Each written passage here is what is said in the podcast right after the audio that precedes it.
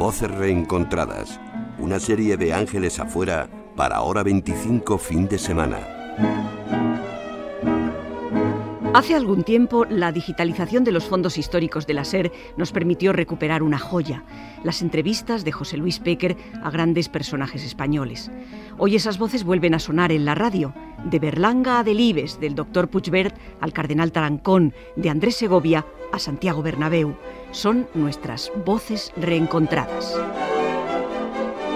Fue el más grande concertista de guitarra española del siglo XX y la encumbró a instrumento de concierto en plano de igualdad con otros de más ilustre origen.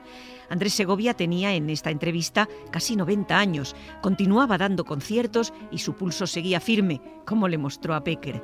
Vamos a escucharles. A los siete años tocaba la guitarra no como si aprendiera, sino como si recordara.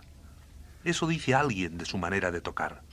Sería lógicamente una guitarra muy humilde y muy flamenca. ¿Qué piezas aprende a tocar usted? No eran piezas.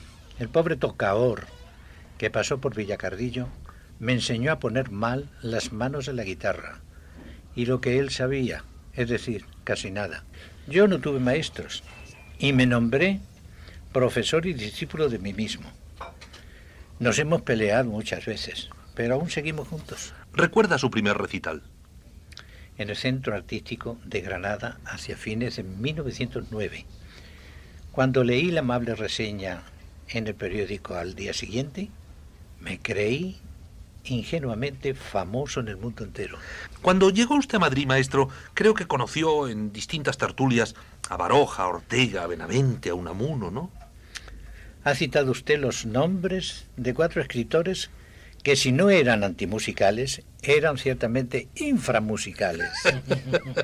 Cuando usted se encuentra en uno de sus viajes en Argentina, lee tres artículos de don Pío Baroja. ¿Contra quién dirá usted? Contra Chopin. Entonces se le mandó un telegrama diciendo, don Pío, usted de música ni Pío.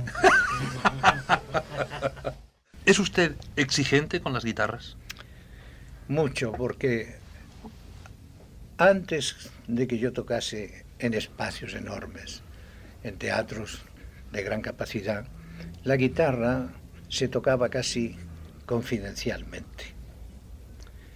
Ahora necesito que la guitarra, sin perjuicio de la calidad de su voz, sea más voluminosa en sonido, porque jamás he aplicado ningún aparato eléctrico para fortalecer las voces del instrumento. ¿Su pulso sigue firme como el primer día? Sí, míralo. Magnífica mano, bordezuela mano, tremenda mano, firme, como es el